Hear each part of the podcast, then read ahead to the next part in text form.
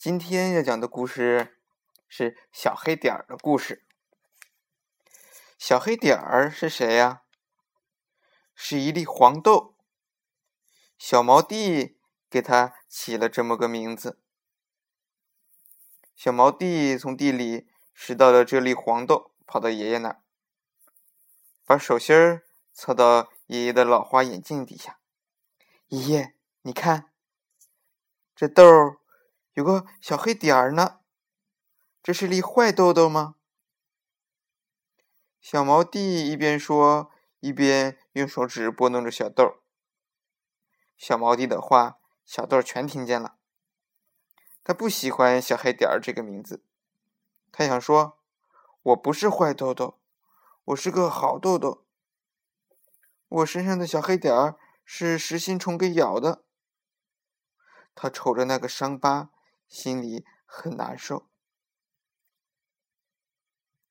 小毛弟用手指头把它捏起来，打算把它扔掉的时候，他差一点哭出声音来。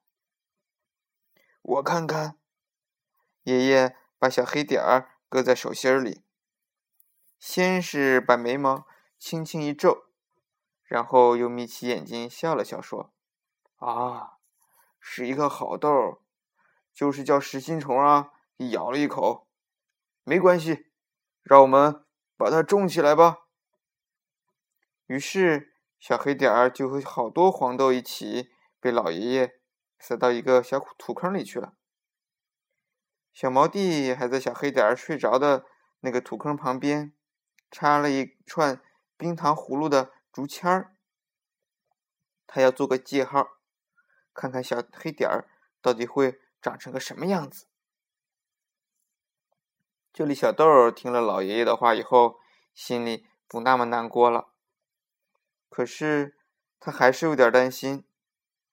要是真不能长大，那又该怎么办呀？他想着想着就睡着了，还做了一个梦。他梦见自己长大了，穿着绿色的衣服、绿色的裙子，和小朋友们在阳光下跳舞。忽然，太阳不见了，下雨了，雨点儿。掉在自己的鼻子尖上，他一下就醒了。仔细一看，自己还躺在土坑里。可外面的雨啊，是真的下起来了。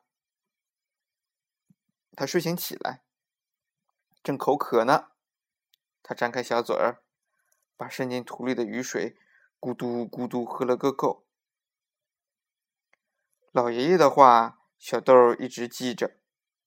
他希望自己真能长大，变成一棵高大的豆树，蚂蚁们就是这么叫的。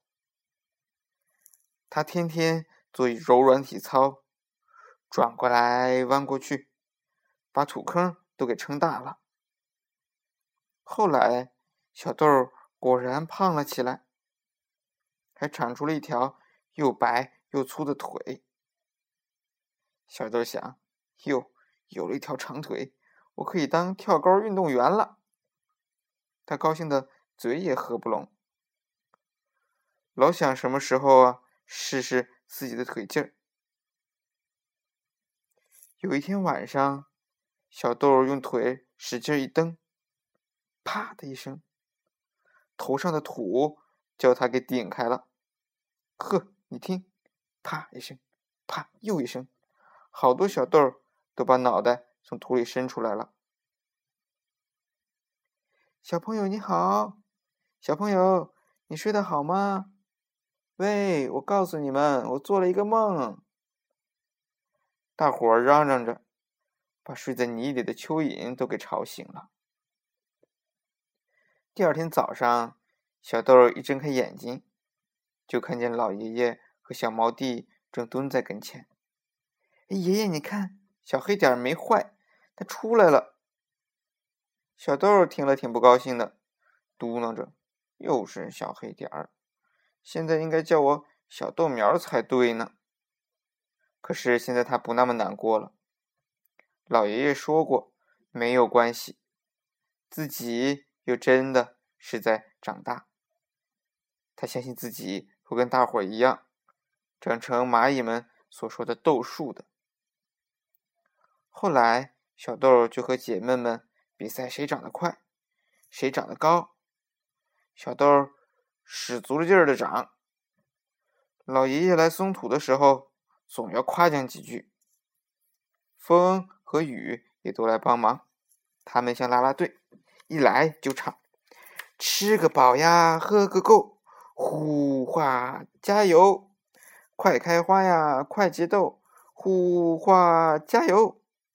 要长大，可真得使劲儿加油啊！”风雨过去了，太阳出来了，大伙儿就觉得心里热乎乎的。全身都有劲儿。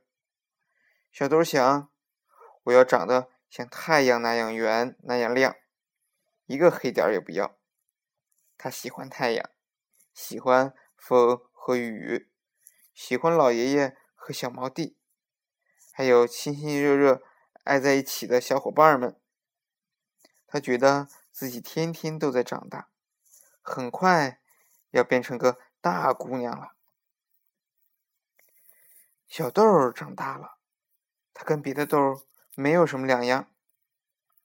可小毛弟还认得他，还叫他小黑点儿，因为他有那根冰糖葫芦串儿做的记号。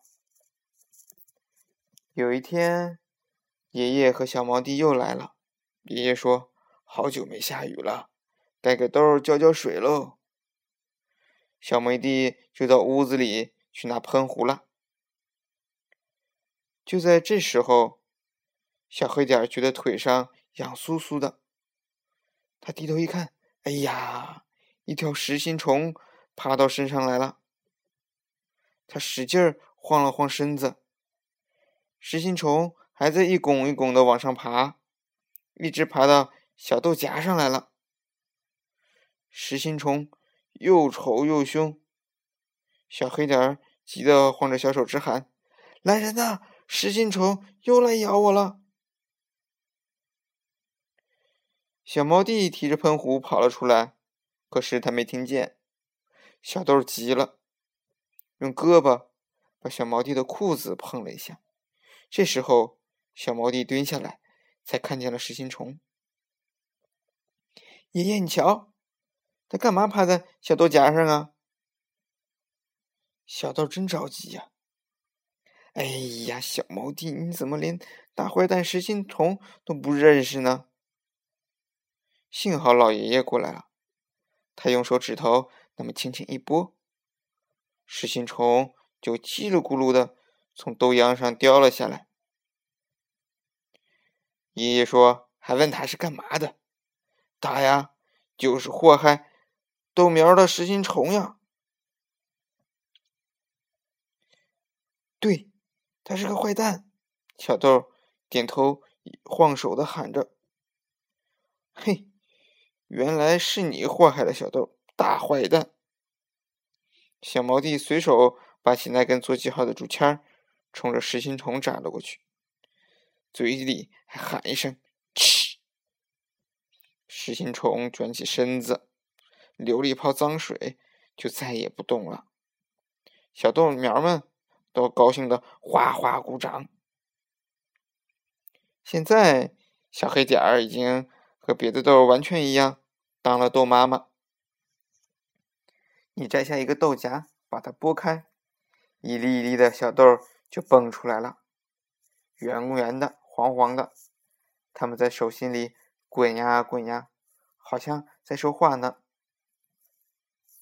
他们在说什么？你知道吗？好啦，今天的故事讲完了。